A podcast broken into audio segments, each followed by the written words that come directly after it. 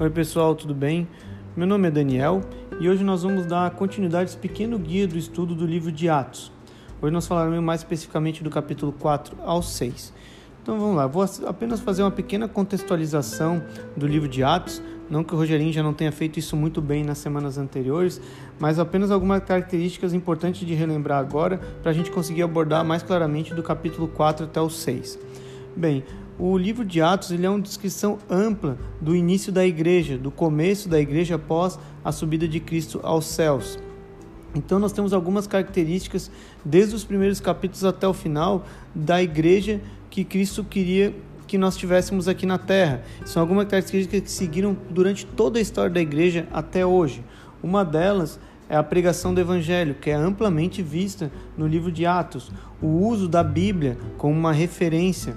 Nós vemos ali no capítulo 2 que a igreja perseverava na doutrina dos apóstolos, inclusive com a citação de, do profeta Samuel no capítulo 3.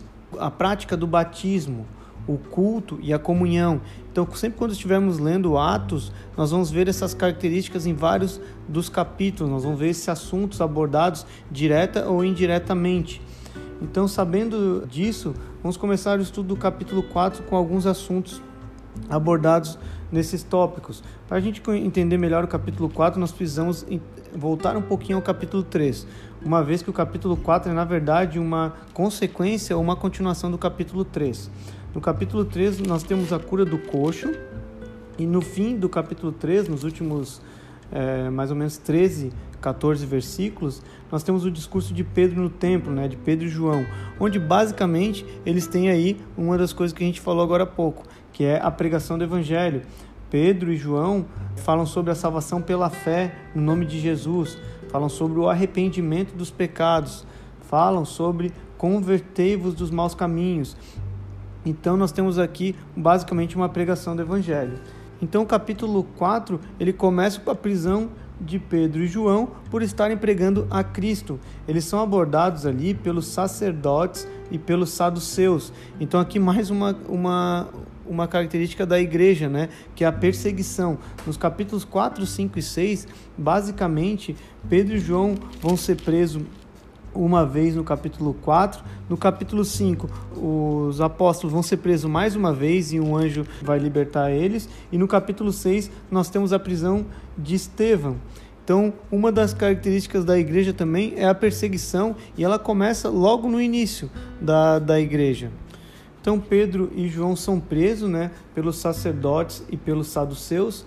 Vale aqui apenas um pequeno lembrete de quem eram os saduceus. Né? Eles eram uma espécie de partido na época. Eles não criam né, nas escrituras como um todo, eles criam apenas no Pentateuco. Né? Eles são citados no Novo Testamento sempre em oposição a Cristo. Né?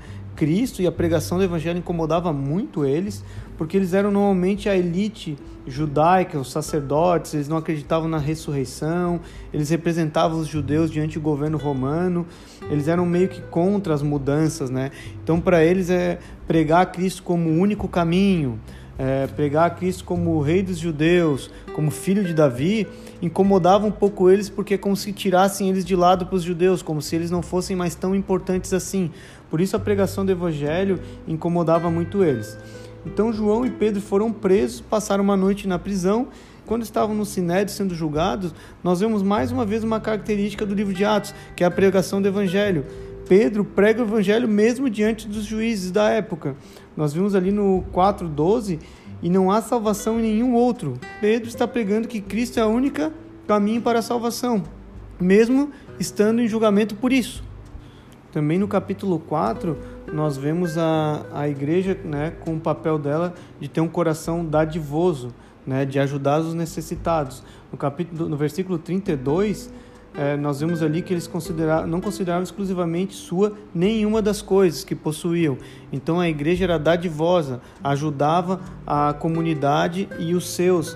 Tanto que no capítulo 5 nós temos ali uma descrição em Atos onde onde o povo, né, tributava a eles grande admiração, né, pela maneira que eles viviam e pela maneira que eles interferiam na sociedade. E no capítulo 6, nós temos mais uma característica da igreja, que apesar de ela não ser abordada constantemente no livro de Atos, ela é aqui abordada pela primeira vez nesse livro, que é a instituição dos diáconos, né? Na figura aqui, por exemplo, de Estevão, que no fim também é preso e levado ao sinédrio para julgamento. Bem, eu tentei resumir basicamente os principais assuntos né, abordados. O livro de Atos ele tem constantes né, citações aos livros antigos né, do Velho Testamento, mas o capítulo 4 até o 6 ele é característico por abordar indiretamente várias características da igreja que nós teríamos posterior ao Novo Testamento e que nos acompanhem até hoje. Né? Então, basicamente, do capítulo 4 ao 6 é isso que nós tínhamos para falar e ficamos no aguardo dos próximos estudos nas próximas semanas. Valeu!